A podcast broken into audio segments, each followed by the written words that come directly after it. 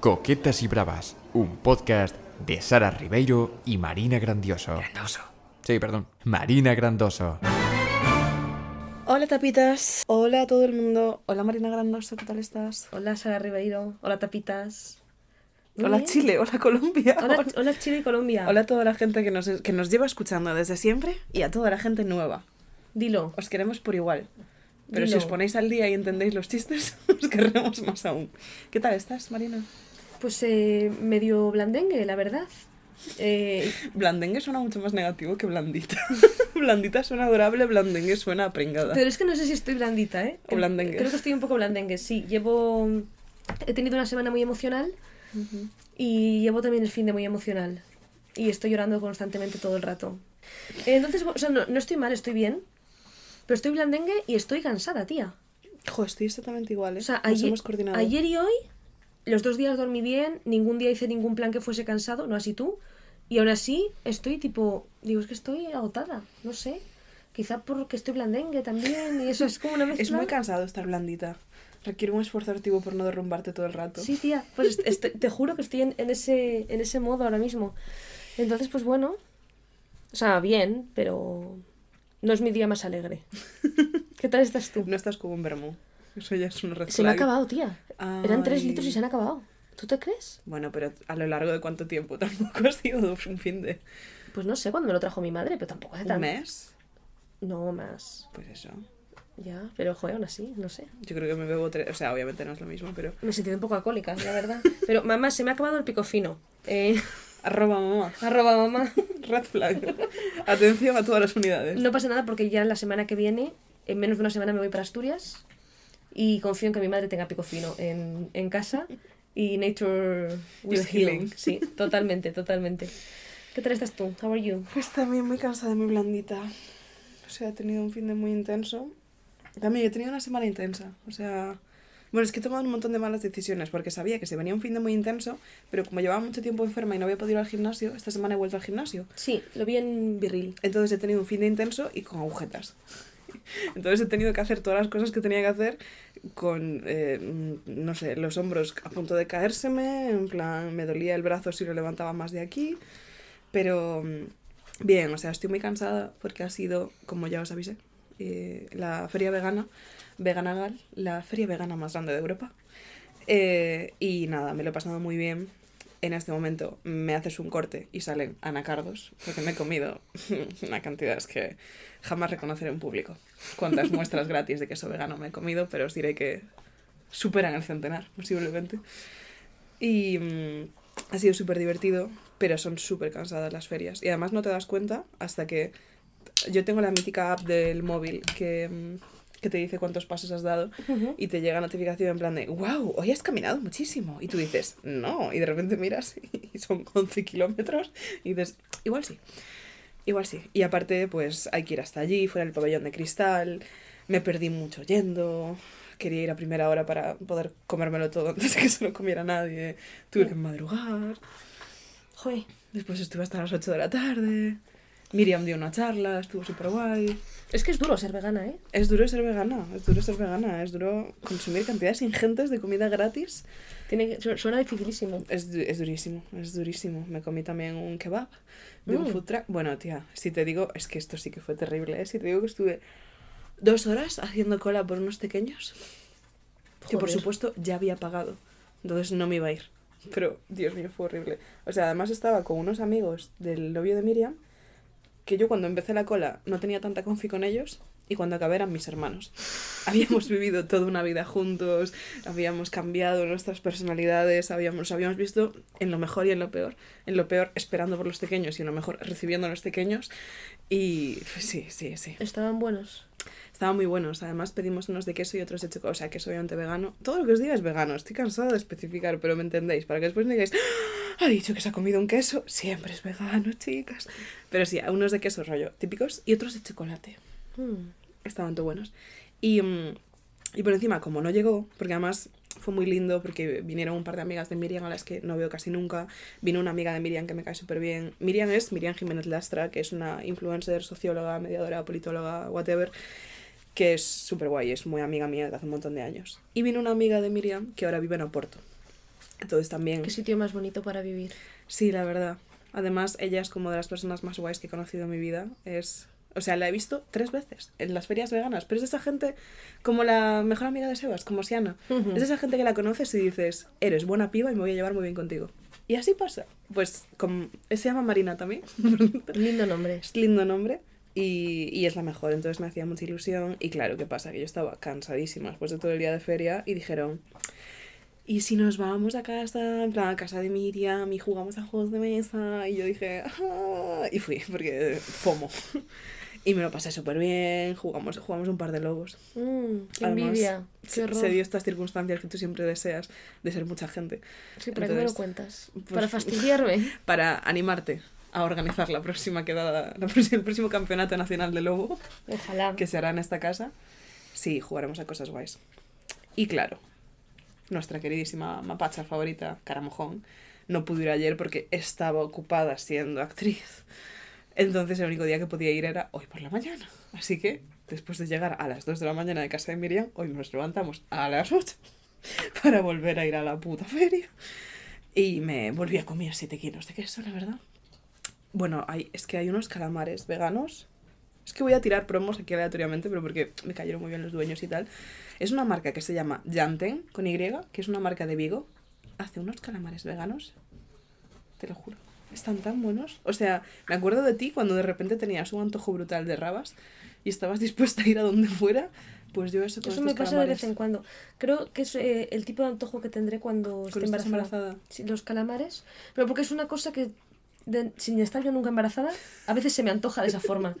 Es decir, necesito. Yo creo, y eh, esto te va a rabas. pare- yo creo, yo creo, y esto te va a parecer repulsivo, que sería la clase de embarazada que quiere pepinillos todo el rato.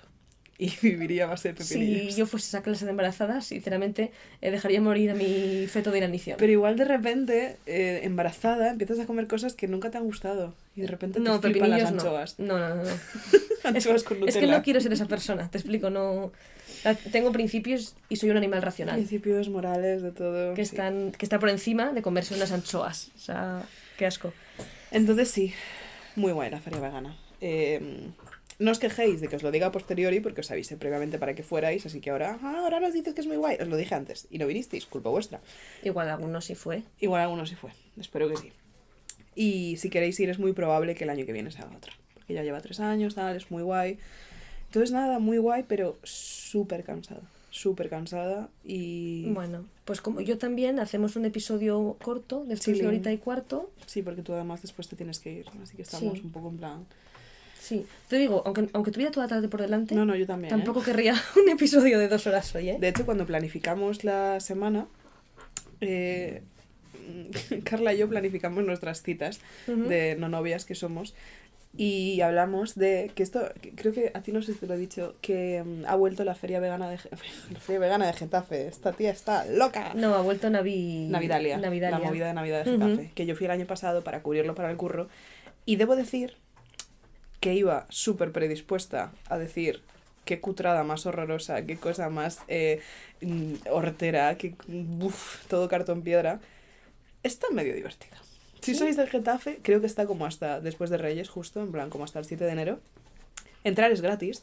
Después de ahí atracciones que pagas, en plan hay una noria gigantesca. Esto tampoco está patrocinado por el Ayuntamiento de Getafe, pero está divertido. No me importaría la Navidalia. Sí, sí, sí. Lo que pasa es que fallamos. eh, hay una frase que existe mucho en internet que es Marx falló al no tener en cuenta, pues fallamos el no tener en cuenta que hoy no íbamos a tener ni putas ganas de ir.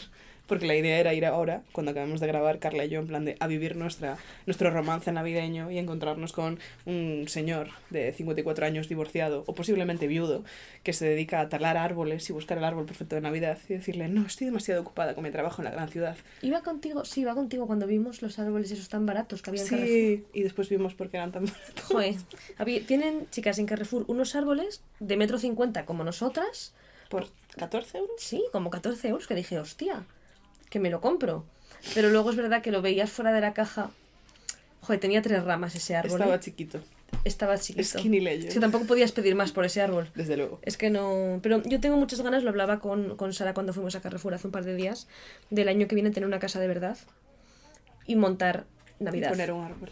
Poner un árbol, poner luces, eh, ¿Te imaginas, Nameles? todo, todo este rollo que aquí no tiene ningún tipo de sentido porque no me cabe y está todo tan desordenado que no tendría... Yo quiero vivir con Fer y que Fer Limpie. no, o que me anime a hacerlo. Lo podemos hacer los dos. Pero yo necesito presión externa. Sí, totalmente. Porque yo por mí misma no funciono. Totalmente. O sea, es sí, que no imagínate que tú vivieses sola, tía. Pero si ya no vivo sola, ya no tengo esa presión externa. Porque Pues- Carla en algunas cosas es un mapache y en otras cosas es demasiado buena persona. Pues imagínate, Ya, ya, ya lo sé. Imagínate. Es que es, es que es muy difícil. No, es terrible. Solo juzga Fer, por eso necesito... Solo Dios y Fer puede juzgarnos. Y lo hacen, ¿eh? Además, los no, dos. esto es, esto es algo que se habla mucho con el TDAH. En plan, la necesidad de, mm, de que otra persona nos haga tener en cuenta realmente cuáles son nuestras prioridades. Y también lo de body doubling, que no sé cómo se dice en español, supongo que doblar cuerpos, que es cuando eres incapaz de hacer una tarea de por ti, pero eres, o sea, para, te resulta muchísimo más fácil si hay otra persona en la habitación contigo y puedes o bien distraerte porque estás hablando con ella o simplemente el hecho de que está ahí te presiona lo suficiente como para hacerlo. Yo muy a menudo le digo a Carla que se tumbe en mi cama mientras yo hago cosas.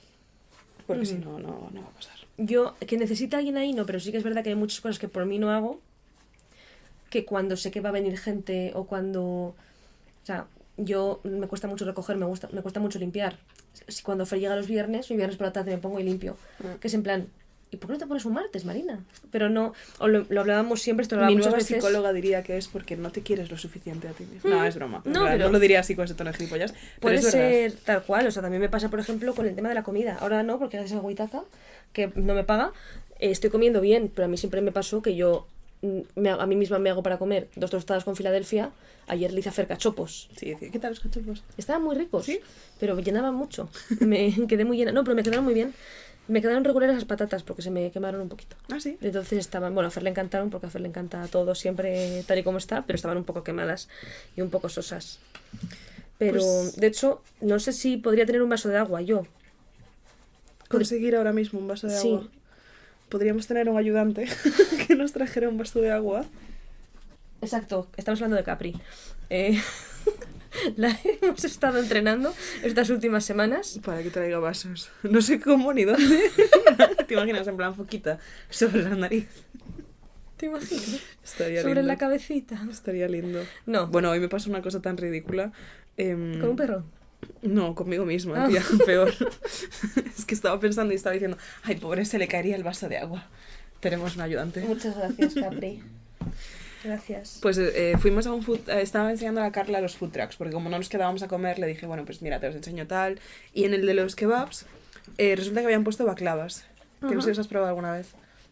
Sé lo que es, pero nunca los he probado. Pues para que no lo sepas, un postre típico de Turquía y estas zonas, que yo lo comí muchísimo cuando estuve de viaje en Grecia y me encanta. ¿Y qué pasa? Que de aquella no era vegana todavía y es difícil encontrar baklavas veganos porque casi siempre llevan miel, casi siempre llevan huevo, casi siempre llevan tal. Y de repente tenían baklavas eran como las 12 de la mañana y yo era como un kebab, ¿no? Pero un mini baklava, por supuesto.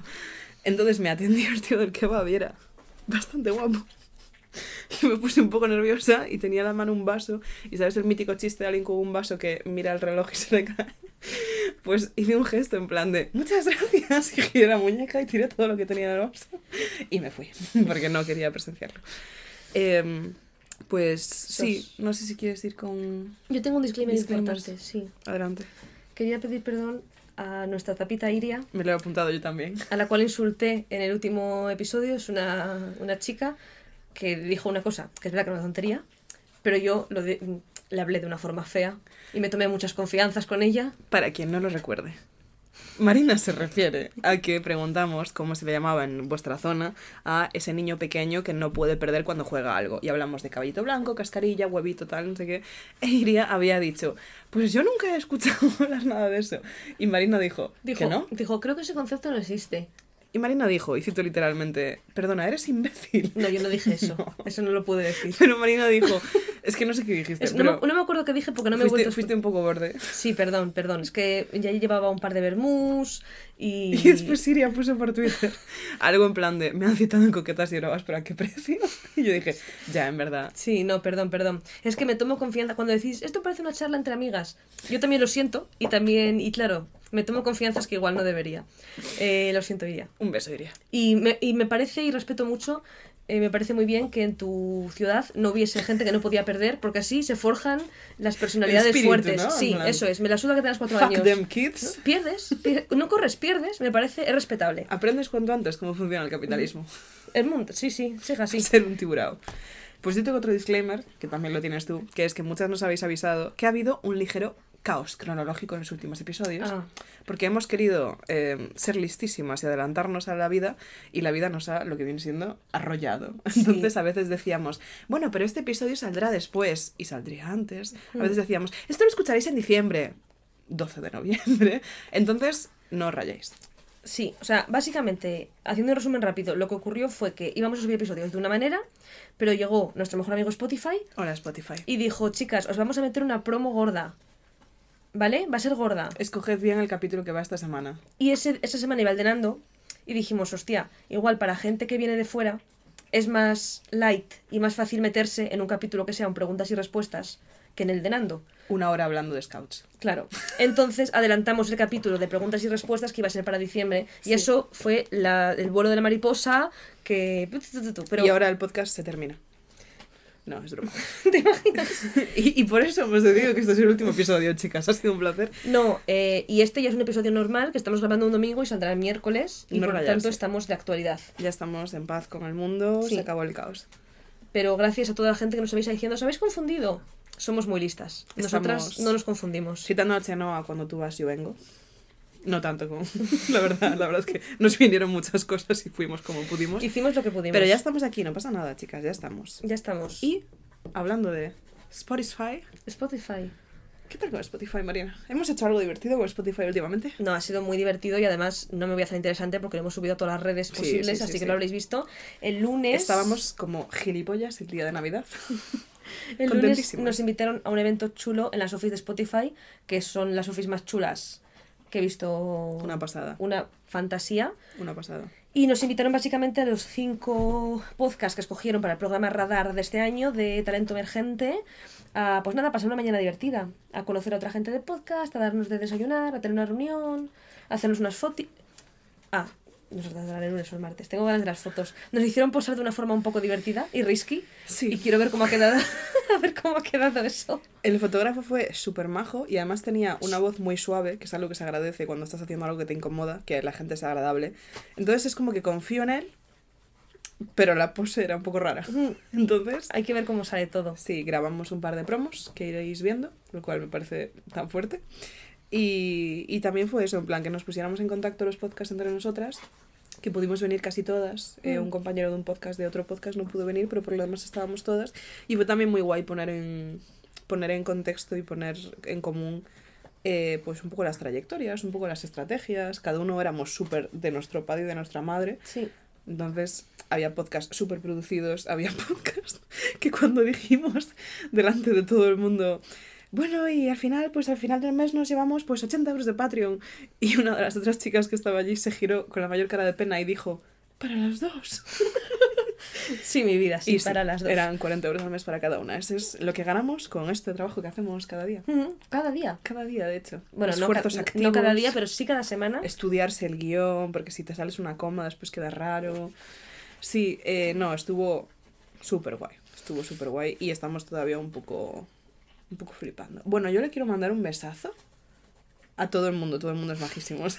es que cualquier beso iba a excluir otros besos, entonces es Un beso primero general. beso comunitario al resto de podcast, beso comunitario al equipo de Spotify de gente podcast. más maja también. Porque son tres personas que nos tuvieron con energía de cuando vas de excursión a un sitio y los monitores están todo el rato en plan de, bueno, ¿cómo hago para que los niños no se aburran? Pues así nos sentíamos nosotras.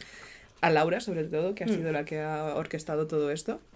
Pero también le quería mandar un beso a las chicas de Terrores Nocturnos. Eh, la, la gente más maja. Por si no lo conocéis, es un podcast de misterio sobrenatural, scary, bla, bla, bla. Y estuvieron en el Radar Podcast del año pasado. O sea, ellas eran nosotras, solo que ellas llevan muchísimo mejor que nosotras a estas alturas. Y la cosa es que las trajeron en plan de, bueno, os traemos a alguien que el año pasado les pasó lo mismo que a vosotras, para que os cuente un poco qué han hecho. Y tío, la gente más majísima del mundo, porque además fueron súper honestas con un montón de cosas. Sí. En plan, muchísimo cuidado con esto. Esta gente os la va a intentar liar. Si no sé qué contratos, mucho cuidado.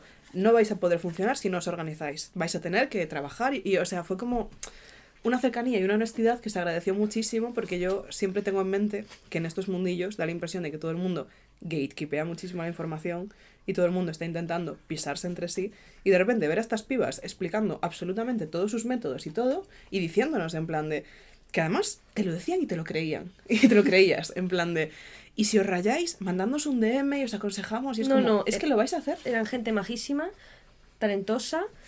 Nos dijeron también, y yo quiero creerlas, que el mundo del podcast no se gatekeepea tanto. Hmm. O sea, nos dijeron un poco tipo sí que le sorprendió que a ella le sorprendió que la gente realmente como que se apoya y demás, que no es el, el mundo terrible de YouTube, por ejemplo. bufo de TikTok o de cualquier bueno, lado de TikTok o de lo que sea.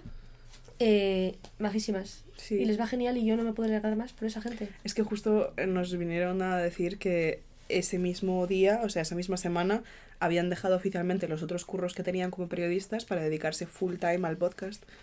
Pero es que es una pasada, o sea, tienen unos números que flipas, han escrito un libro, en plan, son dos tías que llevan currando en esto, creo que dijeron cuatro años y pico, y que en cuatro años han construido pues el proyecto que les molaba y ahí lo tienen, y me hizo mucha ilusión, Sí, porque no sé, y fue muy guay. fue muy guay. Fue muy en plan senpai. En plan. Así. Bueno, nos, nos, nos motivamos un poco. En plan, en general. Ah, No, no nos motivamos y nos flipamos, sino que nos motivamos porque, joder, era muy motivante. En plan, creo que las dos nos dimos cuenta. Es que esto suena tanto, discurso de aceptación de Oscar, que me estoy dando un poco de asco. a ver. Pero nos dimos cuenta de lo afortunadas que éramos por tener ese apoyo. Y de decir, jolín, No, y, y en, en tema de tener podcast, muchas veces no ves en perspectiva las cosas, porque Claro. lo de siempre, nosotras hacemos un podcast que nos escuchen 200 personas o 200.000, no es el caso en ninguna de las dos, no. pero nos escuchasen 200 o 200.000, estamos aquí en mi casa hablando. Entonces parece como que no ves que las cosas crezcan porque estamos Mm. aquí, pero crecen. Buf, sobre todo tú que miras números, Sí, los números han crecido una barbaridad. sí, sí, sí, gracias Spotify. Como diría Úrsula Cabrero, gracias también a mí por ser tan Por trabajadora. ser tan maja. pero por ser tan maja. Pero mm, sí, sí, está llegando gente, estamos contentas. Esta semana hemos estado tipo terceras de España un par de días, Me, cuartas me, un par vuela de tanto días. la cabeza el tema Ahora ya de no. Chile y Colombia, de verdad. Ahora la cosa ya se está calmando, lo cual tiene sentido, por otra parte. Sí, sí, sí. No, nosotras yo creo que no Pero- somos un contenido que esté hecho para estar en el top 10 de Spotify. Somos nicho. Somos de autor. Somos unos pedazos de frikis que gustamos a, con todo el cariño del mundo, pedazo de frikis. Y no pasa nada. No, no. Somos un gusto adquirido. Sí, sí, No somos Coca-Cola. Somos kombucha. Somos Tal como vez. No, hasta... no, ha estado muy guay. Y, mm, y a mí, te o sea, me flipa el tema de España, pero te juro que me vuela la cabeza el tema Latinoamérica. O sea, qué países tan lejos. Es que es muy raro. Es como, qué fuerte, tía. O sea, es... Yo estoy Muy muy, chulo. muy intrigada, tía, por el rap que saldrá en breve, porque llevan dando el coñazo una semana con que ya está. Ya, nos hicieron algunos spoilers del rap. En plan, no nos dijeron cuándo sale, eso sí que se lo tomaron en plan de, no, hasta aquí, no os flipéis, no somos tan amigos. Pero nos contaron un par de cosillas que iban a implementar este año y suena muy, muy chulo y joder, tengo muchas ganas. Yo es creo- que es Navidad para los gays, Girls and Days. Creo que nos va a marear un poco a nosotras. Porque ya nos mareó un poco de cifras, me refiero al año pasado. No, el año pasado, a mí más que las cifras, lo que me abrumó espectacularmente, pero en plan bien, fue la cantidad de gente que nos subía stories y nos etiquetaba, porque les Mm. salíamos en su top. Ya. Porque yo las cifras es que no las concibo, entonces como no las concibo, digo, estupendo. No sé. Cuatro millones, perfecto, cuatro millones. No, no sé leer. Tal cual, no sé leer números, en plan, tengo una discalculia emocional que hace que no, no conciba los números. Pero que tanta gente me estuviera diciendo, eres el tercer podcast que más he escuchado este año, y yo en plan de, pero Andrea, ¿pero cómo? ¿Pero ¿Qué estás ¿Qué- haciendo, Andrea? ¿Cómo ha pasado esto? Entonces, eso me va a poner súper blandita. A ver si lo sacan ya. ¿Qué Es posible que me agobie también. He estado pensando también que creo que se está notando, ahora que tú estás tirando mucho más del podcast, que yo funciono mejor en el fracaso y tú funcionas mejor en el éxito. Yo, a ver, sí, a las personas ¿Normales? no, ne- neurotípicas, el éxito nos motiva. Sí. Cuando algo va bien, Que yo me curraba mucho más el podcast cuando... ah. mm, Y que ahora que, que va bien es como... uf, mi podcast de éxito, Dios mío, ¿qué tengo que hacer? Y tú estás más en plan de, joder, qué guay, nos escucha gente, vamos a hacer algo. Y yo estoy en plan Sí. de, uff, que se vaya. No, no es como que sienta que le debo nada a nadie, pero es verdad que coño, que ya que están aquí. No, no, no. yo- Bienvenidas todas. Un beso a todo el mundo. De hecho, para haceros un pequeño homenaje, si te parece bien, voy con mi sección de Conociendo las Tapitas. Venga, las cuatro princesas del día de hoy. Las cuatro princesas del día de hoy. Me hace mucha gracia cuando las tapitas nos... O sea, las tapitas que han salido en el Conociendo las Tapitas nos lo ponen por Twitter. Ya. En plan, esta semana he salido yo. Es como muy bonito. Pues podéis ser vosotras, si lo habéis escrito. Tenéis que escribirlo, repito. Hay un episodio, unos más abajo, que se titula Presentaciones y más cosas. Pero empieza por ahí. Pues ahí nos dejáis un comentario dentro de Spotify diciendo: Soy eh, María Juliana y trabajo de. Voy a buscar exactamente cuál es porque sí que hay bastante gente Panadera. que está dejando el Conociendo las Tapitas en sitios que no es. No, yo, DMs de Instagram, no es. yo solo lo miro. DMs de Twitter, no es. Es que eso no lo miro, chicas. Que Eso, no lo mira, eso lo no mira lo. Sara solo.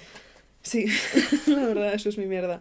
Pues mira, el, el- el podcast, el episodio, perdón. ¿El episodio? El episodio ¿Vale? se llama Presentaciones, Mansplaining Perruno, Adiós a Bono Joven, Coquetas y Bravas, 3x05. El 3x05. Ese es el podcast al que tenéis que ir a los comentarios. Y es que la pregunta, de hecho, pone presentaos. Pues ahí os presentáis. Y entonces yo, quizá, os saque en esta sección. Ah, Quiero acabar sacando a todo el mundo. Por eso voy de 4 en 4 para que todas quepáis. para aligerar. Te, traigo las de hoy, ¿vale? Cuéntame. Tengo una duda rápida antes. ¿Te acuerdas de qué pregunta pusiste en el último? Eh, dejé una encuesta de si la gente tenía hijos o no. Ah, ¿Qué ah para saber si tenía sentido que nos escucharan o no. Eso es. Y no tienen. Es que la puse ayer porque se me había olvidado ponerla. Vale. Entonces, Pues ya, ya descubriremos hay si que darle un poco hijos. más. De hecho, podéis, a tiempo de seguir participando. sí, podéis ir al anterior episodio y votar si tenéis hijos o no porque Muy bien. la puse tarde. Ahora sí. Ahora a las tapitas. La primera no ha puesto su nombre. Tapita número uno, Tapita número uno. anónime.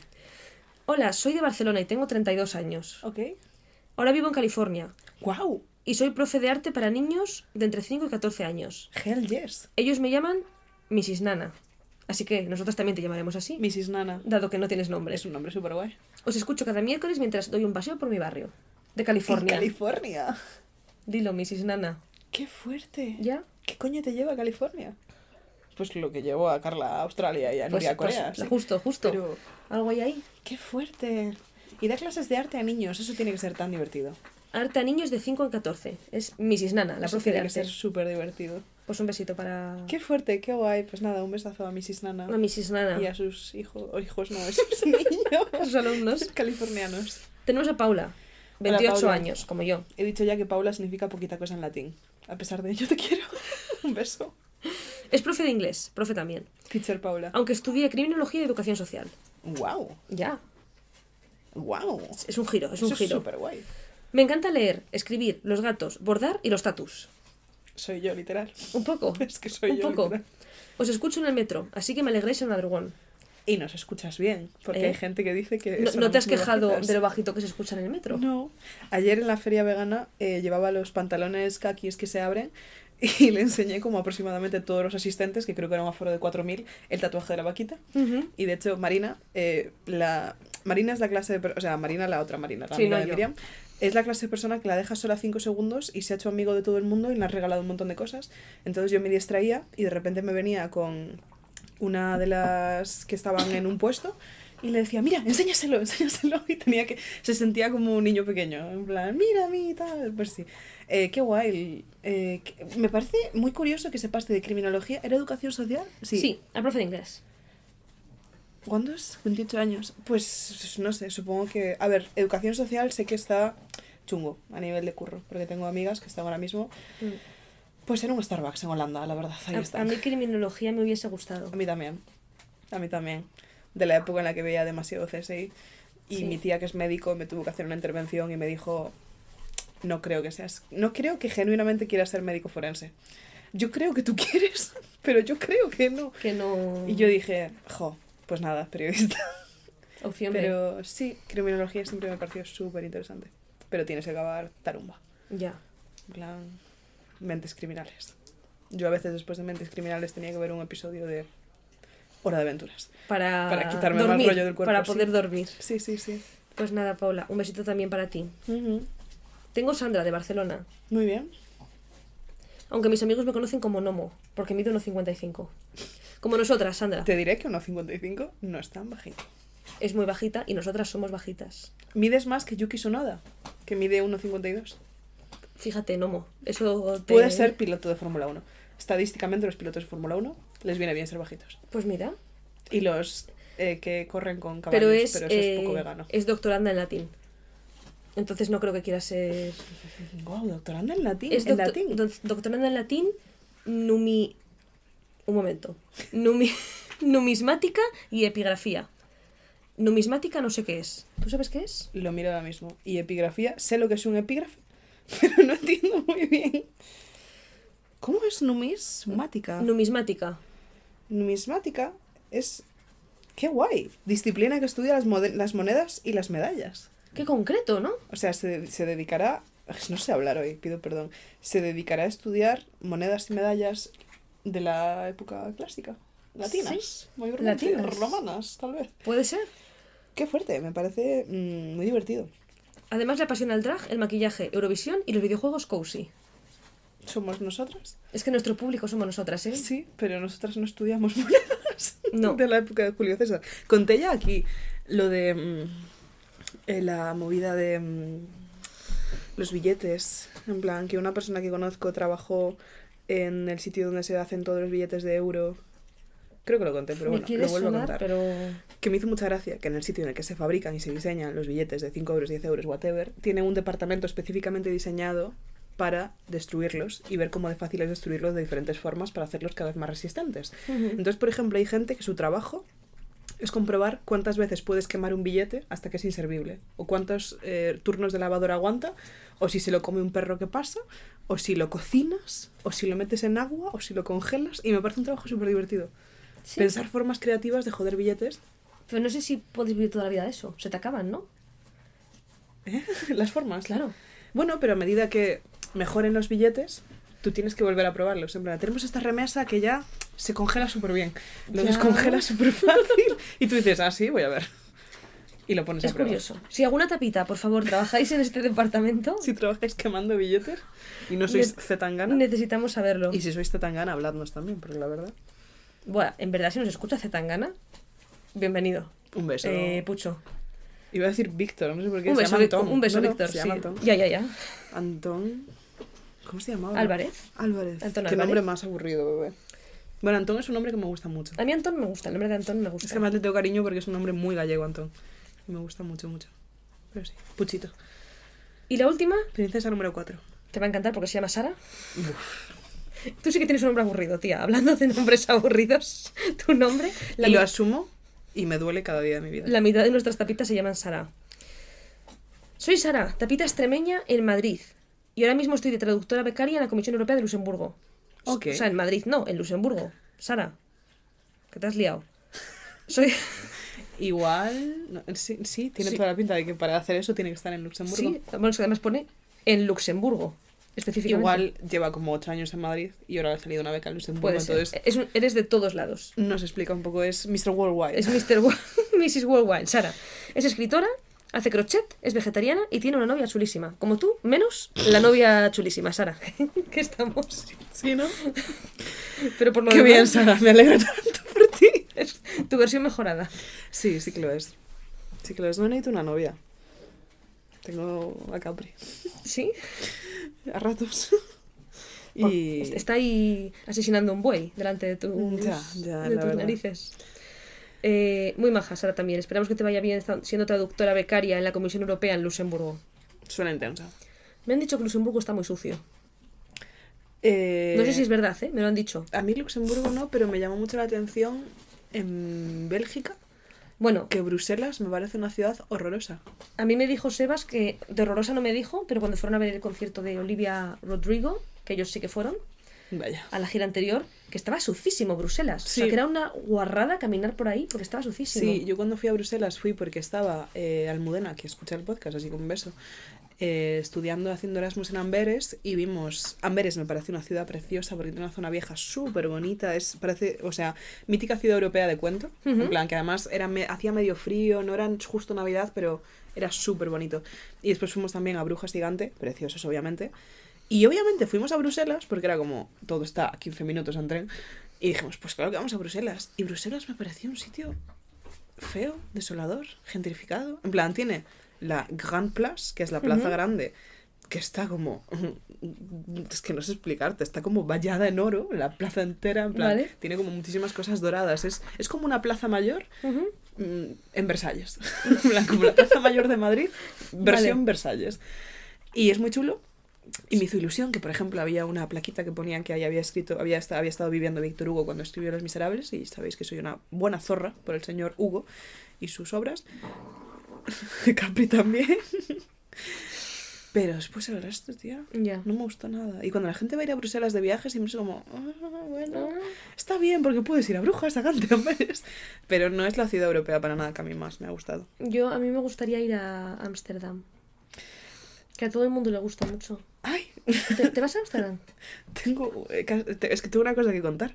Ah, Que, tu, tu cosa. Sí, me- eh, chicas, me voy a Corea. Eh, no he visto en una semana y pico, plan, no rayarse. Pero claro, es que me acordé de Ámsterdam porque uno de los vuelos que podía coger, Ah, que al final lo cogí, tenía un transbordo de 10 horas en Ámsterdam que yo dije, "Mm, de locos, me doy un paseo. Y no, ahora hago un transbordo de como 3 horas en Múnich, Ya. que voy a ver aeropuerto de Múnich, y 6 horas en Pekín, que voy a disfrutar muchísimo de esas 6 horas en el aeropuerto, que además el aeropuerto de Pekín es tipo Barajas, está en medio de la fucking nada, así Ya. que obviamente no puedo salir. Aparte me da pánico salir y no saber volver a entrar. Ya, es porque que es va a estar todo en chino. China, Claro. Correcto. Entonces, sí, nada, me voy a ir a Corea a visitar a, por supuesto, la señora Nutria, la señora Selpida, y me hace mucha ilusión. Va a ser en febrero, así que os contaré cositas.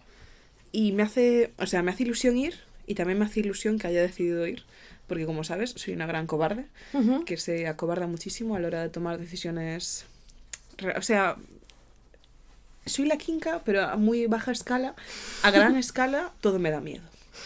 Entonces, como soy una persona muy intimidada por el planeta, eh, pues yo estuve un par de días pensándolo y un día dije, voy a comprar los billetes porque si no me voy a cagar. Ujú. Y los compré y estoy orgullosa. Dilo, reina. Porque qué coño pinto yo en Corea y aún así voy a ir. Sí, a Así comer noodles. Sí, está mirando ya nutria sitios veganos, me hace mucha ilusión. No, sí, me está pasando un montón de fotos de atardeceres y tal. Sí, porque yo, o sea, nunca he viajado tan lejos, en plan, y menos sola. En plan, yo nunca he viajado sola. He ido sola, pues, a casa y a Madrid, pero Mm. nunca he viajado. Que no, una vez que esté allí estaré con Nutria y tal, pero Sí. sobre todo el vuelo larguísimo. Es mucho más tranquilo sola, tía. Me imagino. Yo los vuelos largos los he hecho sola, cuando fui a Estados Unidos y demás. Mucho mejor. Porque imagínate un viaje de esas horas con alguien al lado.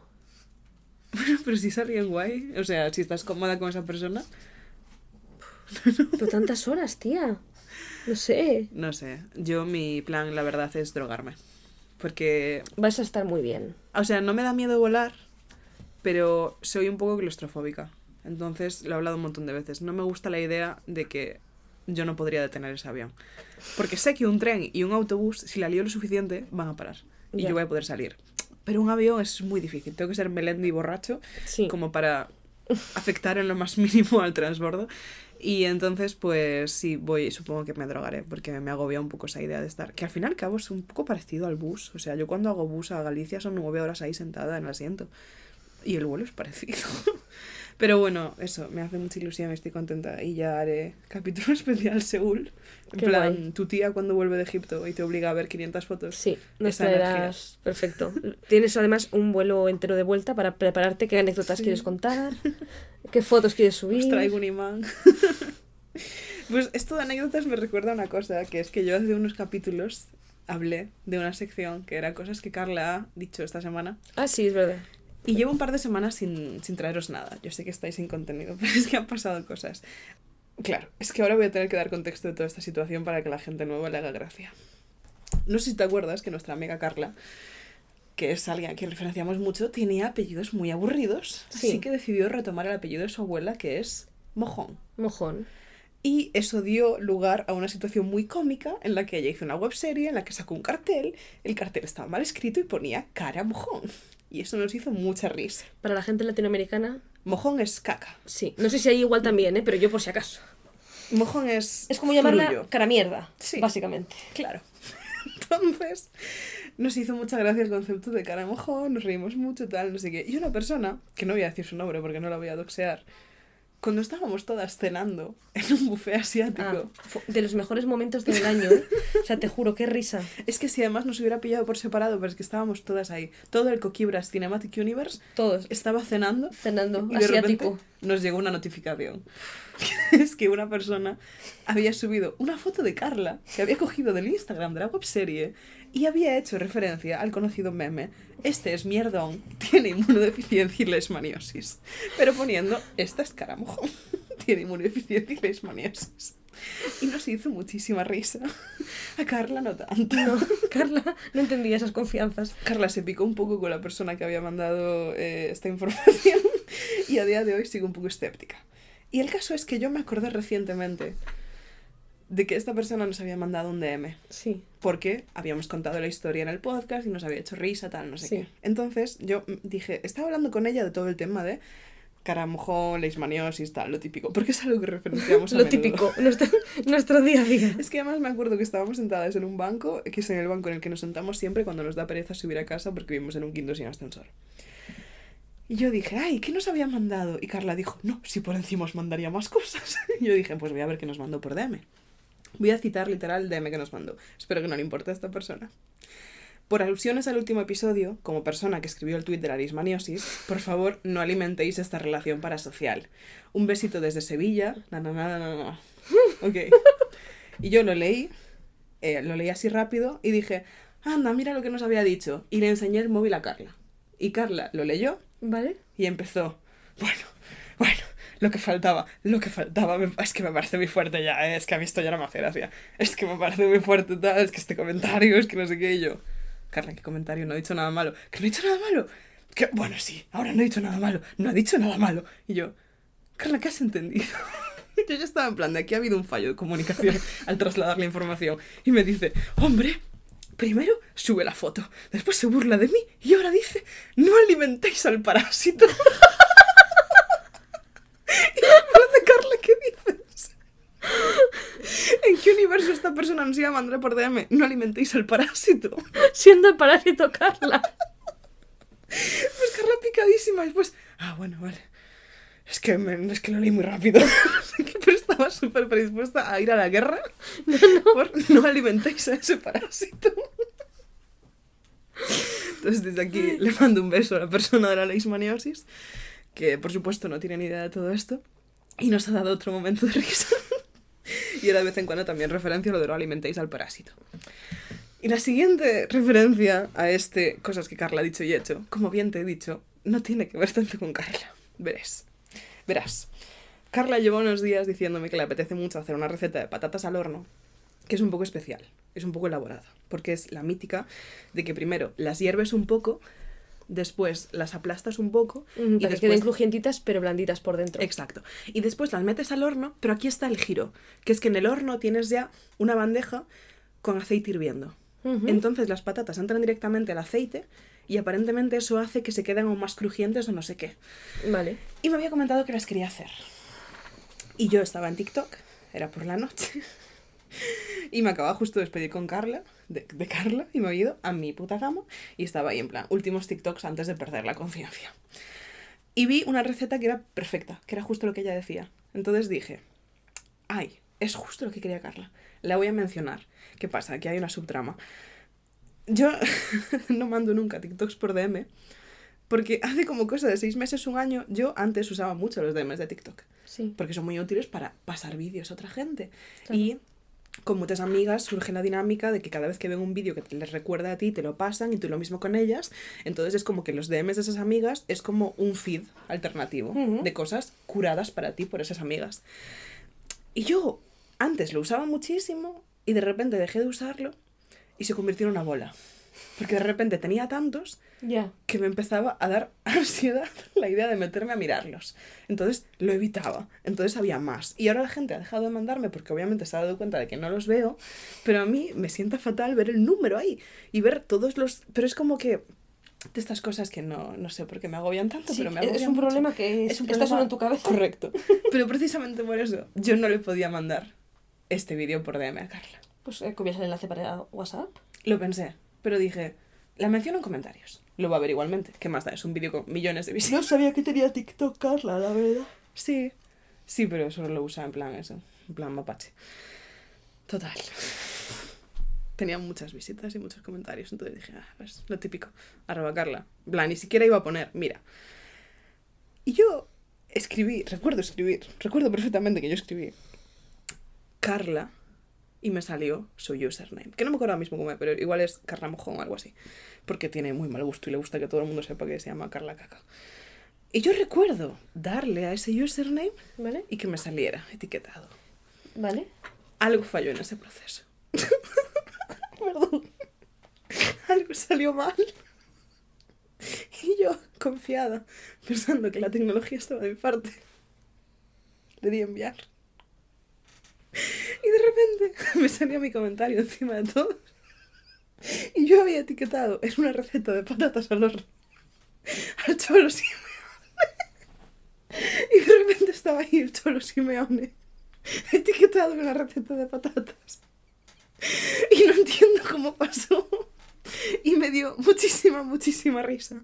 Y fui a despertar a Carla para decirle te quería etiquetar, pero etiqueté al Cholo Simeone. Y me preocupé mucho porque dije, ¿te imaginas que lo ve? ¿Te imaginas que el cholo está en TikTok y de repente le llega una notificación de que le he etiquetado una receta de patatas? ¿Por qué no lo borraste? Lo borré, pero me preocupó. Me preocupó que no lo hubiera, que lo hubiera visto. Lo Y hasta aquí mi sección de cosas periféricas a Carla Muy bien, que han pasado esta semana. muy bien. Eh... ¿Tienes algún tema? Yo tengo un tema. No, o sea, dime. Yo tengo un tema. Últimamente he estado pensando mucho. Sé que parece que no. Es verdad Parece que... solo me dedico a etiquetar al cholo Simeone en TikTok. He estado pensando mucho en el concepto que ha surgido recientemente de hombres que resuelven. Ah, bueno, mira el mío, me ha traído un vaso de agua cuando se lo he pedido. Y he estado pensando, pensando mucho también en la relación entre eso y las novias gusano. Las novias Sí, gusano vi un tweet sobre eso el otro día. es eh, mi forma de resumir todo este trend que hubo durante un tiempo de medio de broma, medio no, chicas preguntándoles a sus novios, ¿me querrías si fuera un gusano? Sí. Me refiero a una pregunta que es muy fácil de contestar, que solo tiene una respuesta correcta y que, que es como, sí, claro, cariño, te Y que querría. dio lugar a múltiples conflictos. Claro, ¿cómo puedes tener conflicto? Porque tu novia te pregunte si la querrías. Pues no va a pasar, dile que sí. Y ya está, o sea, No tienes nada que perder. claro, di- Desde luego no estás firmando contractualmente que querrás a tu novia si es una lombriz. Claro. Y, y aún así los hombres, algunos decían, bueno, es que si fueras un gusano, ¿para qué le dices eso, tía? Di, claro, cariño, es que te querría si no existieras. Si no existieras, yo te querría. Ya está, dormimos todos tranquilos. Muchos no lo hicieron. Y el caso es que está pasando lo mismo desde que alguien mencionó por primera vez. Creo que surgió de que alguien dijo simplemente qué bien los hombres que resuelven.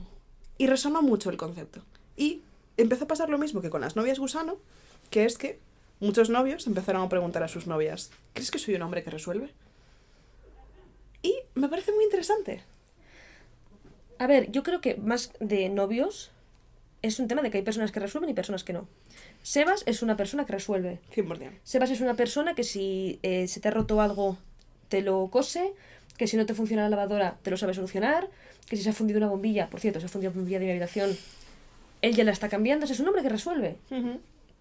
Y es cierto que el prototipo hombre que resuelve o mujer que resuelve, me da igual, es alguien con que todo el mundo querría casarse. Yo muchas veces extraño a Sebas, más allá de por su amistad, que es profunda, y lo divertido que es. Porque arreglaba la ducha. Hostia, es que Sebas resolvía mucho, tío. O sea, es que Sebas es que resolvía. Es que es la, es la palabra. O sea, Sebas resolvía.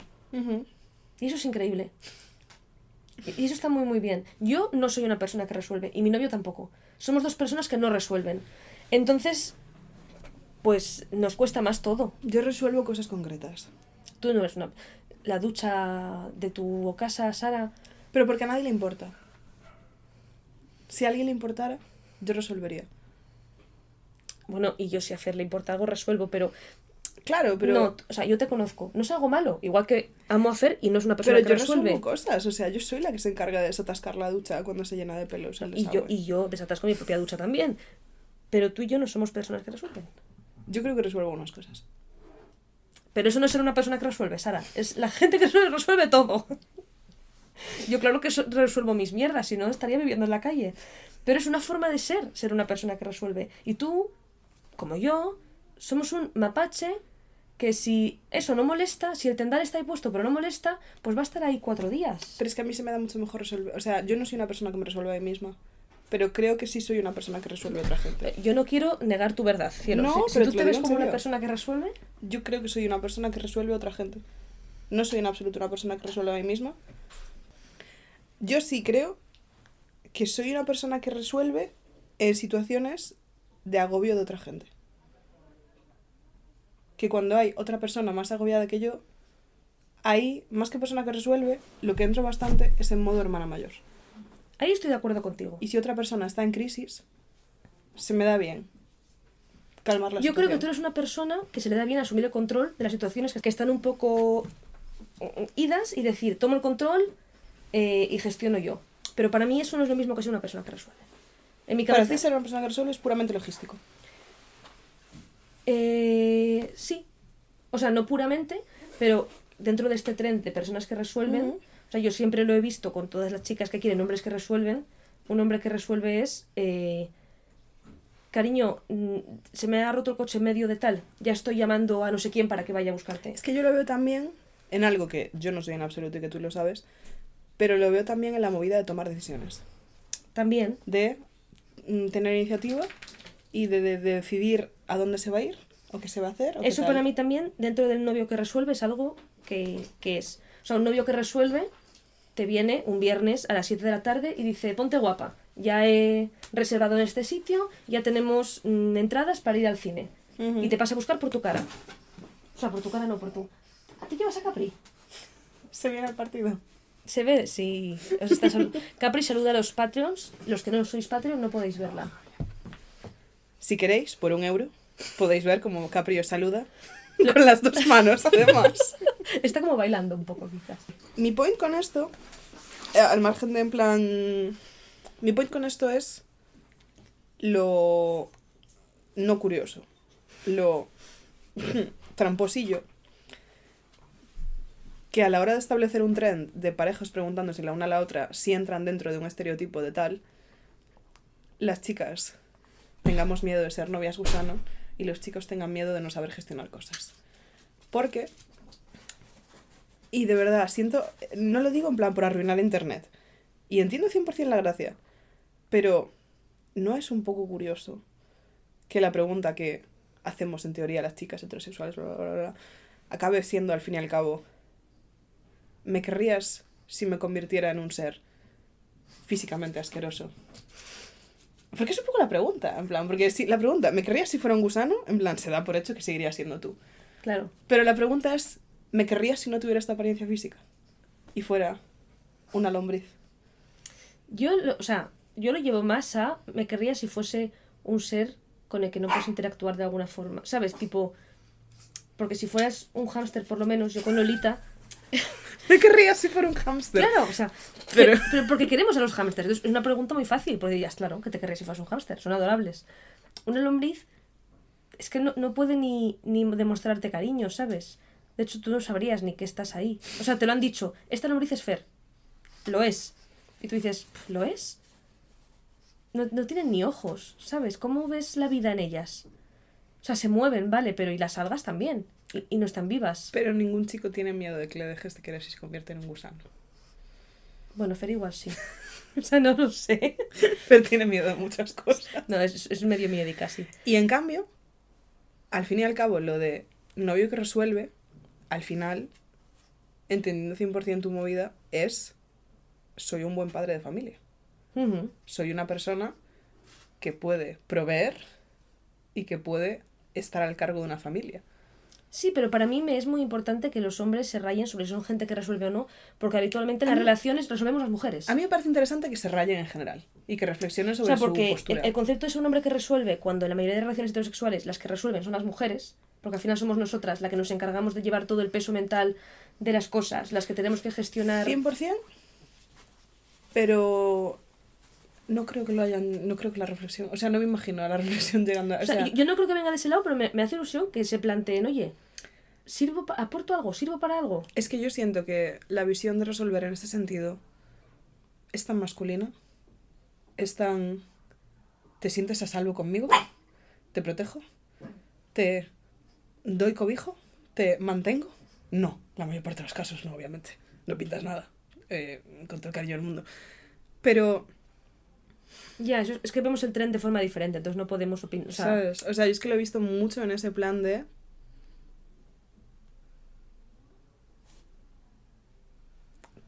Te gestiono la vida. En plan, estoy a la altura de lo que, de lo que es ser un hombre. En plan, ¿sabes? Ese rollo. Porque ahora se está llevando muchísimo, en plan, ahora que estamos teniendo una vuelta al tradicionalismo y al esencialismo de género un poco chungo, mm, relacionado con algunas corrientes en teoría progresistas que están diciendo lo mucho que todo era más simple en la época de nuestros padres y en el fondo todas las mujeres querríamos quedarnos en casa cocinando y cuidando a nuestros hijos y es horrible que tengamos que trabajar y es como, vale, pero podemos hacer eso sin hacer un retroceso increíble. O sea, igual con lo que estás fantaseando es con no trabajar a secas y con tener unas circunstancias en las que puedes desarrollar tus planes tal, no sé qué. Pero se está llevando a un punto súper tradicional de volvamos a la época en la que dependíamos económicamente de nuestros maridos y podíamos ser tontitas.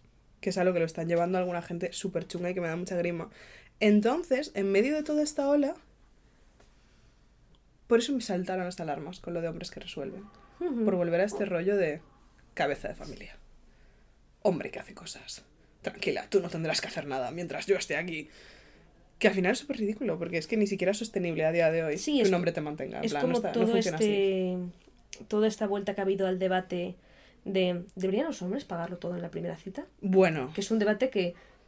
No sé por qué, hace como dos semanas de repente las redes estaban con. ¿Debería un hombre.? O sea, yo te voy a dar mi opinión. ¿La quieres oír? Yo creo que si alguien te invita a salir, sea un tío o una tía, te está invitando. Otra cosa es que hayamos quedado. sales perdiendo. Porque sueles ser tú la que invita a salir a la gente por algo que hemos hablado muchas veces. Yo sí, pero yo, yo no invitaba a la gente a salir. Yo era un proceso mucho más animal, aquello, no, no. Pero, o sea, yo creo que, si, yo espero que si tú me dices, oye, te invito a salir, te invito al cine, pues que me invites, ¿no? Porque me has dicho, pero no porque seas un tío, si eres una tía también, no me importa. Otra cosa es que yo, yo cuando quedo con Fer y quedamos para ir al cine, no espero que Fer pague, porque es un plan que hemos hecho los dos. Si tú me has preparado a mí un plan, porque todo esto se enmarca dentro de un concepto de cita en el cual, en este caso el tío prepara un plan, rollo, te paso a buscar, El hombre resuelve. el, el hombre resuelve Y y la chica se pone mona. Perfecto. Es- hay, hay un... Hemos llegado a un acuerdo. Yo me pongo mona y tú resuelves. Claro, yo ahí entiendo que tú digas, me dijiste que me invitabas y ahora me estás pidiendo la cuenta. ¿Sabes? Pero entonces no me invites y ya está. Es que yo creo que es tan difícil desligarlo del género. En plan, esto a mí se me hace raro porque como vivo en una burbuja cámara de eco llena de maricones y peña queer, se me olvida que hay hombres hetero por el mundo asumiendo que para tener éxito a nivel romántico deben demostrar su estabilidad económica. Claro. Es que lo entiendo, en plan, entiendo dónde viene, obviamente, sé dónde viene, pero me suena tan arcaico. En plan, y que sea esto una rayada que sé que existe en la mente de muchos tíos ahora mismo, en plan de necesito mi primer trabajo, necesito pues lo- el puto Yados, ¿sabes? En plan, necesito un buen coche, necesito un fucking salario, necesito ¿Viste el cripto. vídeo de Yados diciendo que había que pagar impuestos? Ese vídeo, es que, es que, es que- que ni siquiera, es que era un vídeo en plan de hay que ser gilipollas para estar en Andorra. Sí. Buah. Es y aquí que- acaba diciendo, sois unos fucking brokies. Porque es de fucking loser no querer... Si tengo que pagar impuestos, los pago porque yo sí soy rico. Yo quiero vivir donde fucking quiera y no en un pueblo de puta mierda para pagar menos. El dinero, es que me lo sé casi de memoria, me lo he visto un millón de veces porque además tiene una forma de hablar muy hipnótica. Siendo Sí, una sí, persona sí. súper peligrosa, tiene una forma de hablar súper hipnótica. Y cuando decía en plan de, el dinero tiene que ser una estrategia, el dinero no puede ser la vía para esclavizarte. Eres un fucking brokey, estás viviendo en un pueblo de puta mierda. Yo voy a vivir donde fucking quiera y voy a pagar lo que haga falta. Mentalidad de abundancia. Y yo, pues sí, sí. The worst people, the worst The worst person you people know, you know, just made a ma- point. made a point. Y yo Sí. dije, dilo. que- nene". Sí, pero es que sí creo que se está comiendo muchísimo este discurso. Y, y además es que, o sea, me da mucho miedo porque yo pensaba que ya estábamos un poco over it, en plan, a la idea de que los tíos tengan que mantenernos e invitar. Pero aparentemente no. Ya. Porque hay corrientes tanto de tíos medio incelillos, medio rarillos, en plan, que genuinamente se creen que necesitan pagarte una cita porque te están mm, demostrando eso, que te pueden mantener. Y después hay una corriente rarísima de tías que lo llevan a, a un terreno reivindicativo de que eres gilipollas si no te dejas invitar. Y que hay que aprovecharse del patriarcado. Veo difícil, en, en general, aprovecharte del patriarcado sin acabar siendo Sí, de formar parte de. Claro. Claro, creo que es una cosa que igual tú puedes jugar a eso. Yo veo difícil que podamos jugar a eso y ganar algo. Porque cuando estás jugando a eso con un tío que, o sea, un tío que tiene esa mentalidad, no te está invitando. Está buscando algo a cambio. Ya. En plan, considera que ha hecho una inversión que debe ser reinvertida. Otra cosa es que un tío random te invite, en plan, rollo, que alguien con quien tienes cariño y que sea una puta persona normal, que concibe a las mujeres como seres humanos. Otra cosa es que te invite un día y lo whatever. Pero la clase de tío que se piensa que tiene que invitarte tal no sé qué, está haciendo una inversión. Y es muy peligroso que quieran algo a cambio. Ya. Porque después, no sé, me parece terrorífico el concepto de heterosexual. Y me parece terrorífico que esté este debate en estos términos, right now. A, a mí me sorprende. O sea, a mí me sorprende porque, pues eso, no veo. Pensé que era una cosa que ya se había debatido en su día y que ya se había. Pero es que es lo de siempre. hoy en día. Se había debatido, pero, pero ya no somos tan feministas. No, Nos hemos cansado de ser feministas. sí, pero es que ya casi. O sea, no es casi ni un tema de feminismo. Es casi un tema de personas que se relacionan entre ellas. Tipo, Ya. porque te iba. Yo te digo, a mí me tienes que invitar si me dices que me invitas. Pero si no es una estafa piramidal lo que me estás haciendo. No me digas, te invito al cine y luego me hagas pagar. Porque ahí sí que digo, y, y no por machismo, sino por. Tía, me invitabas. Ya, ya, ya, ya. Pero, pero en general, o sea, yo siempre voy a dar por hecho que cualquier plan que haga, en este caso, hombre, tengo pareja estable, entonces, pero aunque estuviese, cuando yo empecé a quedar con Fer, lo pagábamos a medias. Y yo en ningún momento pensé, "Mm, menudo muerto de hambre, que necesita... es, que, es que hay gente que sí. ¿Ya? Hay gente que sí. Que es como. Vaya Parguelas, no me invitó. Hola, noviembre de 2023. Hola, ¿qué está pasando? Después otro tema me parece en plan rollo pagar cosas, cosas, sí, pagar cosas más heavies teniendo en cuenta cuánto cobra cada persona. En plan, entiendo ir a medias cuando la situación es parecida, cuando la situación es drásticamente distinta, Ah, bueno, claro. hay que reevaluar. Si estáis haciendo una inversión en conjunto, hay que reevaluar que cada persona va a pagar un poco lo que pueda. Sí, sí, sí, no, total. Y si tu pareja no puede pagar eso, pues o os vais a otro sitio que tu pareja pueda pagar, o vas a tener que pagar Yo más. creo que lo más habitual hoy en día, yo toda la gente que conozco que vive con parejas es pagar un poco por porcentajes. Hmm. O sea, poner un. Si el piso cuesta 1000 euros al mes, pues igual uno paga 650 y otro 350 en proporción a lo que ganan. A mí es lo que me parece que tiene más sentido, Claro. porque es como que las dos partes hacen el mismo esfuerzo. No es un tema de que las dos partes. O sea, no es justo en el sentido de que los dos pagan lo mismo, pero es justo en el sentido de que los dos en proporción hacen el mismo esfuerzo Claro, no es el mismo esfuerzo económico. para pagar eso. Claro. Porque no tiene sentido lo que tú dices. No, no tiene sentido que una persona que gana menos tenga que gastarse mucho más dinero del que puede en algo. Y tampoco es justo que una persona que gana más tenga que conformarse, digamos, igual, joe, con un, en este caso, piso que no le gusta, porque la otra persona gana menos. Si lo haces por porcentajes es como que tiene más sentido. A mí me parece lo lógico. Pero después, A mí, historias. a mí también, y sobre todo en parejas que están empezando. O sea, yo creo que en el momento en el que tú ya tienes una pareja que es seria, o que te has casado, si te quieres casar, o aunque no te cases, pues yo con Fer, que llevo cinco años, creo que ya conoces lo suficientemente. O sea, si de repente Fer me quisiera mantener, creo que no es la misma relación de poder, ¿sabes? Porque me quiera mantener porque estamos en una situación en la que él consigue un buen trabajo en Jaén, porque le destinan ahí, y yo ahí no tengo trabajo. Yo podría ir y decir, vale, pues venga, yo me encargo de la casa y tal y cual, pero porque entiendo el contexto, porque llevo contigo años, porque sé qué es lo que nos ha llevado hasta aquí, y no me parece lo mismo que si alguien llega desde el principio y dice, yo te voy a mantener. ¿Por? ¿No quieres que trabaje? Chicas. Eso sí me parece que como... no os mantenga ningún puto tío. O sea, ningún puto tío. O sea, que no os venga ningún flipado de estos. Que no os venga ningún Jados, ningún de verdad. Es que me parece. Y si le queréis dejar, ¿qué hacéis? Exacto, ¿De qué vivís? exacto. Es que es pues regalarle tu alma al diablo. Mm. No siempre, puede que no sea un diablo y puede que sea un tipo encantador y tú seas una ama de casa feliz y... Pero puede que no. Y es que eso hay que tenerlo en cuenta. Ya, y tienes que tener forma de salir. Claro. Y una persona que se fue de mantenida y lleva siete años sin tener más trabajo, que el trabajo de hogar es un trabajo, no, o sea, no estoy diciendo que no, pero me estáis entendiendo el discurso. Sí. O sea, a nivel de currículum no tienes trabajo, ¿cómo, cómo huyes de ahí? No. No huyes. O te quedas o tienes No una es tan empoderante como increíble. creéis, chicas. A la vez, creo que hay que saber recibir y que si alguien nos quiere invitar, dejaros invitar. que mi yo de hace años le costaba un montón y hubo una época en la que Fer trabajaba, estaba en la tele y yo no tenía trabajo y Fer muchas veces se ofrecía a invitarme a cosas y yo decía que no porque por este tema de no, porque De yo no puedo. Sí, de decir, joder, pues me sabe mal. También hay que saber recibir. Coño, si vosotras no podéis y estáis con una pareja, quien sea, que dice, oye, porque es que además es que yo soy así. ¿Crees que vas a ser la clase de persona adulta? Es que por lo menos mis padres, mis tíos, eh, toda esta generación son iguales. Y yo tengo miedo porque sospecho que sí. ¿Crees que vas a ser la clase de persona adulta que se esconde para ir al baño para pagar antes que el resto? Eso ya, ya, esto ya ha pasado. ¿Que ya lo has hecho? Claro. Ya estás en ese punto. Sí. Sí. Yo de pequeña no lo entendía para nada. Yo decía a mis, pero si quiere invitar al tío José, que invite. Que ¿Por qué estamos discutiendo por esto? Que pague.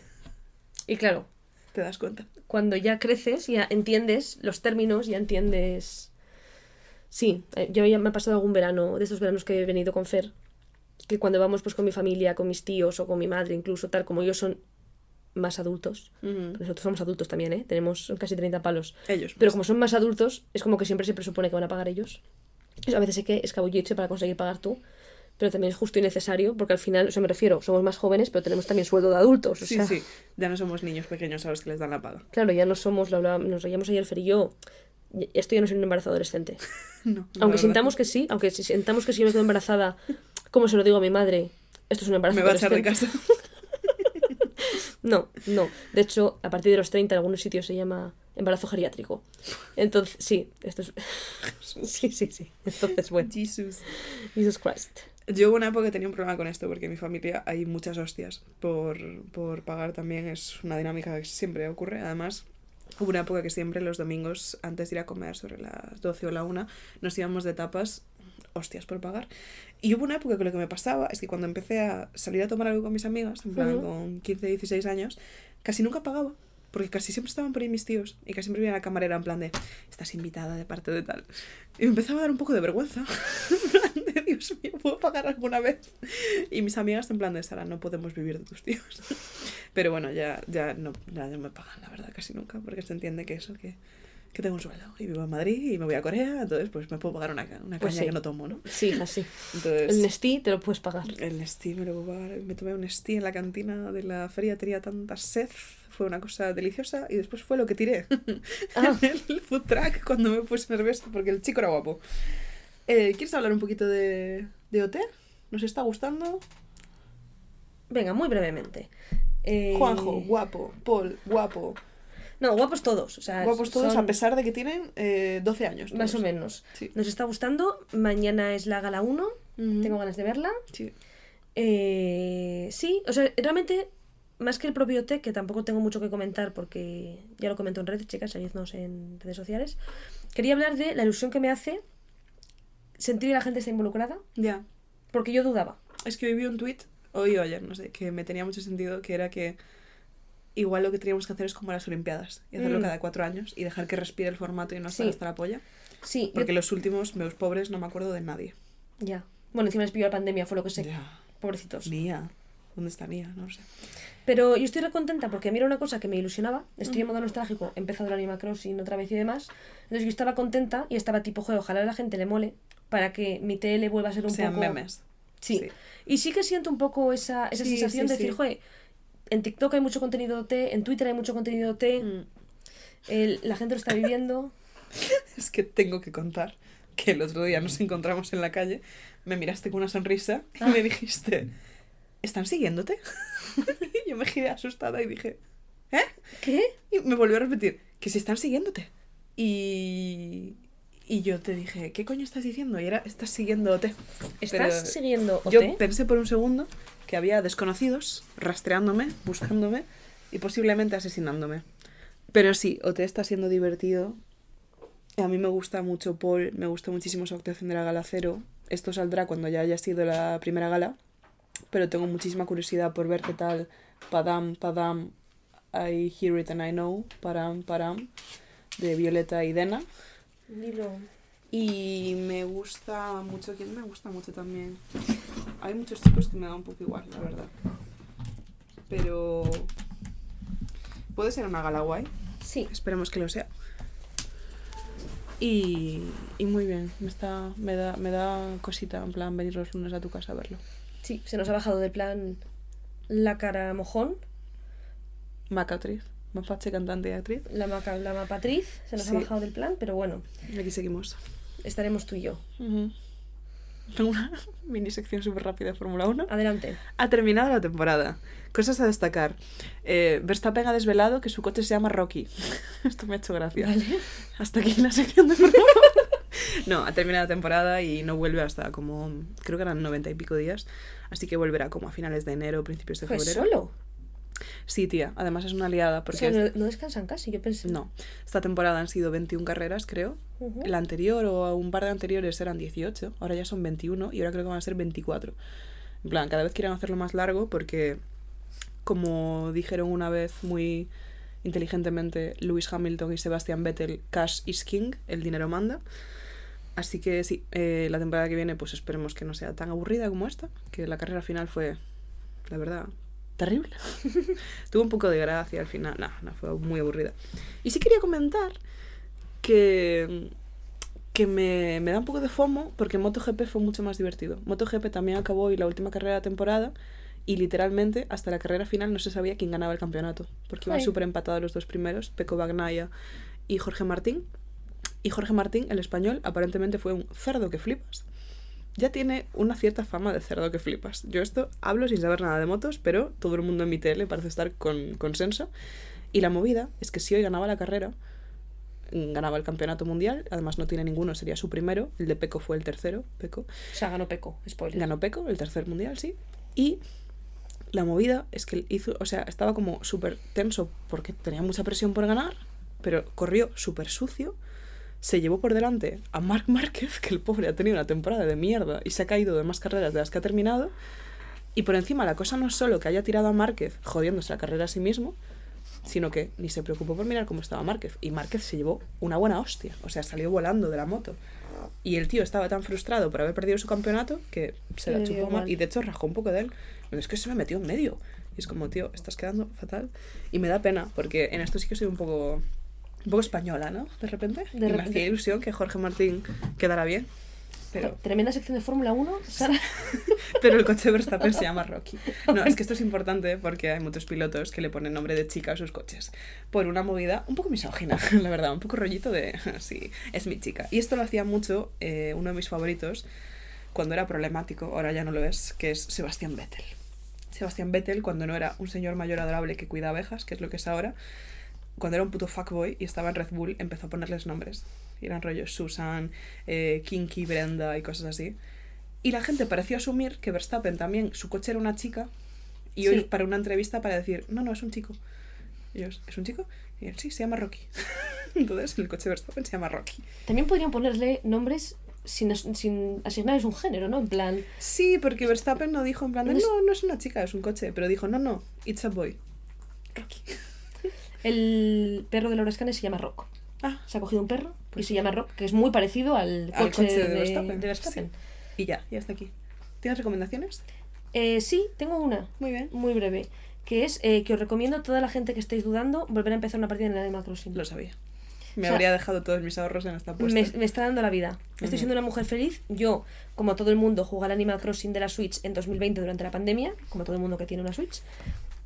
Me, lo- me lo gocé, fue una experiencia fantástica, amé el Animal Crossing y cuando ya tenía la isla como muy avanzada dejé de jugar, pues por inercia, obviamente, y siempre me había dado cosa empezar de nuevo otra isla porque fue la isla que construí durante la pandemia. Claro. Entonces, pues te metías y decías, joder, mira, estos jardincillos los hice mientras la gente moría. No sé cómo decirlo, pero. O sea, es una época muy específica. Quería saber cómo ibas a salir de ahí. No, pero estuvimos encerrados Sí, sí. y fue una época como muy impactante para todos, que yo creo que, que nuestros nietos nos preguntarán en plan, Y nosotras hablando con patos claro, y dándoles manzanas ¿qué a hacías patos. mientras la gente moría? Bueno, Bueno, este jardincillo, mira, tal. Entonces era como que siempre me daba pena perder esos recuerdos. Los recuerdo, o sea, ya está. Yo ya me acuerdo. Entonces, el otro día de calentón tuve el, el valor, un poco como tú lo de Corea, de decir, si no lo hago ahora, no lo voy a hacer. te iba a decir. Digo, venga, estoy caliente, tal, bórrate la partida. Estoy feliz. Estoy... Es que me daría tanto por culo volver a pagarle todo a la gente. ¿Tú sabes lo que pasa? Que ahora tengo mucho más dinero porque soy económicamente más lista. Porque Ya. como ya jugué una vez, Ya. ya sé en qué cosas no me... Entonces yo estoy, hoy es el cuarto día, acaban de abrir la tienda, tengo como 70.000 vaya, tipo, De locos. ¿podría ya pagar la primera casa a Tom Nook? No quiero, porque tampoco tengo prisa. Pero sí que siento que la primera vez, como vas más en plan, lo quiero todo, ¿qué tenéis en la tienda? Cuatro objetos feos, me da igual, quiero objetos para mi casa. Yo no estoy siendo una tía más inteligente. Entonces, eh, no os vais a arrepentir, de verdad. Bueno, no os conozco, no lo sé. No quiero tener ese peso. Pero a mí me está sentando muy bien, aquí sí. Y, y yo os animo a hacerlo. Además, ahora es otoño en este Mm. hemisferio, como nos escucha gente del hemisferio sur. Mm, Tengo que... Será primavera, Será probablemente. primavera, pero está súper lindo el Animal Crossing, porque en otoño siempre estaba súper lindo. Es Los colores, las hojas, las setitas. Ay, me estás... Pensamientos. O sea, yo lo que hice es grabar un vídeo de cómo estaba la isla. Tipo, di un paseíto por la isla, grabé ¿La un tenías terminada, entre comillas? Sí. O Es sea, que yo sigo teniendo proyectos a medias desde 2020. En plan, esto algún día haré un castillo. Bueno, yo en su día pensé más cosas, pero la isla estaba bastante terminada. O sea, estaban las secciones, estaba todo bastante bien. Y, y a la vez yo soy consciente de que es una isla que yo ya no iba a avanzar más. Tipo, es que no me motiva como para seguir avanzando.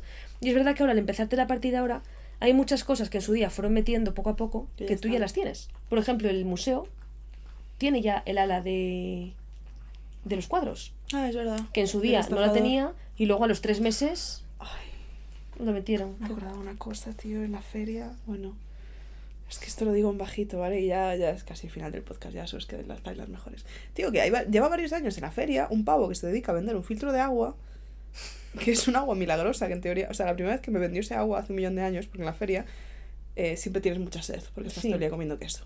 Entonces, claro, un puesto de agua, dime lo que quieras. Y me empezó a contar una movida de que si curaba todo, que curaba el COVID, que curaba el cáncer, y yo en plan diciendo, Dios mío, eres chunguísimo, eres un magufo que flipas. Y este año volví a estar. Y volví a beber su agua tras aguantar su chapa, porque soy una cobarde con sed. Pero sí, me acordé, no sé por qué. Qué guay Animal Crossing. Lo recomiendo, a ti también te lo recomiendo. Mm, yo igual eh, quiero ver cómo está mi isla antes de tomar la decisión. Y o retomo o borro. Dale una sí, vuelta. sí, sí. Y, y pues eso. Y es chulo porque realmente me apetecía este rollo que tiene el Animal Crossing de que sea un proyecto de todos los días, que no me quite mucho tiempo. O sea, no es un videojuego que yo puedo echarle dos horas al día, No, pero hacer las cositas que tienes que hacer. pero eso, E to- ir. todos los días saber que por pues cuando termino el trabajo me pongo media horita y es que realmente no es más de media hora, porque Mm. es que tampoco para las cosas diarias, sobre todo al principio que no puedes hacer tantas cosas. Hoy hice lo que tenía que hacer y ya lo cerré, tipo, a ver, podría estar pescando toda la tarde, pero tampoco me apetece. Me gustaba mucho pescar y cazar insectos. Esto es muy poco vegano por mi parte. Pero me Pero es mucho. un videojuego. Pero es, es, es buena dinámica. También me gusta mucho pescar en Stardew. Me gusta mucho, sí, sí. Y en el y en el Animal Crossing además no matas a los peces, son para museo y están vivos ahí. Sí, están, eso me encanta.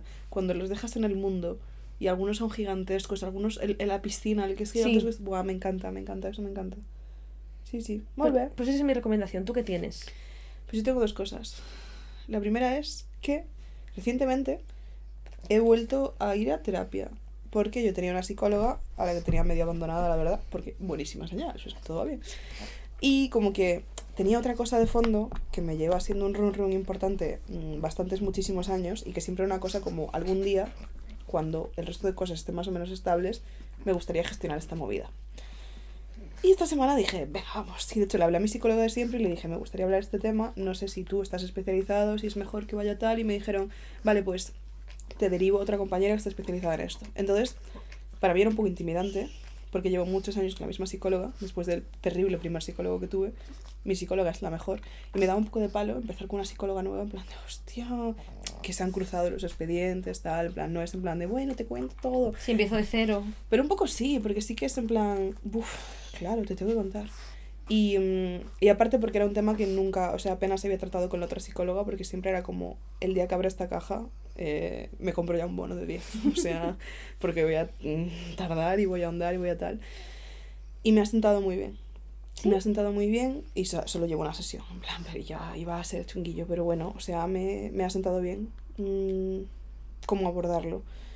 Entonces, lo que recomiendo no es tan abstracto como ir a terapia, porque me da un poco de pereza el rollo de todo el mundo debería ir a terapia. A nadie le hace mal ir a terapia, pero hay gente que sí necesita ir a terapia y gente que igual lo que necesita es un poco de apoyo. Un Mm. rollo coach, un rollo algo, y lo veo válido, en plan, que vayan a terapia también. Pero creo que hay gente que genuinamente no tendría los problemas que tiene si las circunstancias a su alrededor cambiaran, Sí. por ejemplo, el capitalismo o cosas así. Y en cambio hay gente que aunque las circunstancias a su alrededor cambiaran, hay problemas que seguirían estando. Entonces yo esto lo digo de cara a gente que igual lleva tiempo teniendo un run run de una cosa que le gustaría, pero que no sabe, pero que no sé qué, pero oh, me da palo, tal, no sé qué. Y animar a que, a que den el primer paso. De decir, vale, pues nos vamos a centrar en esto. Vamos a hablar de esto y vamos a gestionarlo y vamos a sacárnoslo porque es, la, es lo mítico que es algo que no crees que te pese tanto, pero después te das cuenta de que como que te afectan un montón de cosas constantemente. Entonces, si tenéis algo así, que sea un run run y que os esté pesando, pues ir a terapia, sí, probablemente. Y tal. Es una buena recomendación, la Es verdad. una buena recomendación. Y la segunda es tu hot to handle. ya hemos hablado muchas veces de, esta, de, este, de, esta, mm, de este reality. Por si alguien no lo conoce. Es un reality Netflix que tiene ya como 4 o 5 temporadas, creo que 5. Y que la trama es que van un montón de influencers y maromos, un poco rollo gran hermano, un poco rollo mujeres y hombres. Están súper horny. Todos tienen un historial de que no saben tener relaciones sanas porque solo saben enrollarse con gente para sentirse bien con respecto a sí mismos y después ponerle los cuernos o cortar con ellos en cuanto se iba a tener una conexión más profunda, tal, no sé qué. Entonces van ahí y la trama es que no pueden follar, no pueden mantener relaciones sexuales, tampoco pueden besarse y no pueden masturbarse tampoco. Es como que tienen que abstraerse de absolutamente todo lo físico. Y es una absoluta chorrada. Son completamente estúpidos y es muy divertido de ver. Y Carla y yo hemos empezado la quinta temporada esta semana Ujú. y es muy divertida. Bueno, aparte hay dos de los tíos más guapos que he visto en mi vida, que son Luis y Isaac. Guapísimos a nivel... Porque las chicas siempre son guapísimas. Pero los chicos a veces dices, ¿en serio? Luz de gas extraña, todo el mundo piensa que ese chico es guapo. No, eh, en fin, son guapísimos. Y es muy divertida de ver. Y empezamos a hacer una cosa muy estúpida, que es que lo estábamos viendo y siempre lo vemos en inglés subtitulado. Y Yo os dije que lo vieseis en español. pero es que nos hemos acostumbrado ya. Pero hicimos algo parecido a verlo en español. Que es que dijimos, ¿te imaginas? En plan, encargarte tú de doblar a esta gente con las estupideces que están diciendo. En plan, tener que decir Sí. tú estas estupideces. Y empezamos a hacerlo. Pero es que dijimos, ¡buah! ¿Y te imaginas? Esto en la gallega y doblarlo al gallego. Entonces es como que nos repartimos personajes y como unas auténticas estúpidas nos dedicamos a doblarlos en directo como si fuera un programa de Divinity. En plan de, I'm thinking about, estoy pensando en ver a no sé quién. Pues nos dedicamos a hacer esto pero en gallego. En plan de, oh, he's giving me the ick. Dame noso. En plan, gilipolleces así. En plan de, bro, what are you talking about? Meu, ¿qué falas? Y era súper divertido. Entonces, os recomiendo el programa, pero también os recomiendo en general, si estáis con una amiga a la una de la mañana y os aburrís, que pongáis algo en inglés y os pongáis a doblarlo en directo. Sobre la marcha. Sí, porque suele ser muy ridículo y muy divertido. Entonces, hizo terapia y doblad en gallego tu, tu handle. Y vuestra vida irá mejor. Automáticamente el mundo sonreirá. Me parecen buenas recomendaciones. Esto es todo lo que tengo para hoy. Muy bien. Pues nada, pues hasta aquí, mis amigas. Eh, yo me voy a ver la nueva de Disney, Wish. la de Wish. Eh, bueno, voy a ver a un amigo, que es la parte importante. Y luego aparte vamos a ver la peli, así que ya os contaré la semana que viene qué me ha parecido. No tengo expectativas, la verdad. Pero eso a veces sorprende. Cuando vas sin expectativas. Me pasó con la de... ¿Cómo se llama? La de los elementos. Eh, Elemental. Elemental se llama. No la he visto. Me dijo Carla que era súper bonita a nivel Es- estético. Y súper bonita la historia. Y es una peli que pusimos yo un poco en plan. Bueno, pues la han sacado a ver. Y co- precisamente como íbamos sin expectativas, Mm. súper linda, súper linda. Pues sí. Tú también. Capri también se va al cine, de hecho. No, Capri se queda aquí de doña de la casa. Ella siempre está aquí para que no vengáis a robarme. Porque si venís a robar ella se pone fiera. Bueno, ¿cómo se pone cuando alguien abre la puerta? salvaje. Salvaje. Salvaje. Como un lobito. Yo, dependiendo de cómo esté caramujón, iré a la feria vegana de Getafe. O mire. A la feria vegana no, qué pesada. joder, a la feria navideña. Muy bien. o posiblemente me iré a dormir, que son las 6.03. Es la- Yo me iría a dormir, ¿eh? Si O me voy a dormir y me despierto mañana a las 8 y ya voy al trabajo. Yo personalmente, porque ya he quedado, pero si no, me pondría el pase de micros de hoy Mm, en, en modo manta y me iría a dormir ya. ya, Pero no puedo, lastimosamente. trágico. Me toca ir a Anton Martín. Duro. Por suerte no es Madrid Central, así que puedo ir en coche. ¿Qué vais a Yelmo? No tengo ni puta idea. vale. Él tenía ya unas entradas Vuelve. que dijo, me iba a ir con mi novio, pero no le apetece mucho, así que si quieres venir tú. Y yo, vale. Plan maestro. Plan maestro. Así que nada, chicas, pasadlo muy bien, tened buena semana. Eh, dadle cinco estrellas al podcast si Mm. habéis llegado hasta aquí. Sí, digo yo, las que habéis llegado hasta aquí. Chico, ¿Qué os es- esto es que os ha gustado. Y yo estoy deseando llegar a las 1000, porque ya pone, si llegas a las 1000, pone 1K. Que eso ya es como potente. Tenemos como 950. Yo creo que sí. Le Seguro que hay metéis- 50 de vosotras que no le habéis dado 5 si le estrellas. metéis un push. Así que dadle ahí. Molt bé. Pues nada, que lo paséis muy bien y nos vemos prontito. Un besito. Chao, chao. Chao,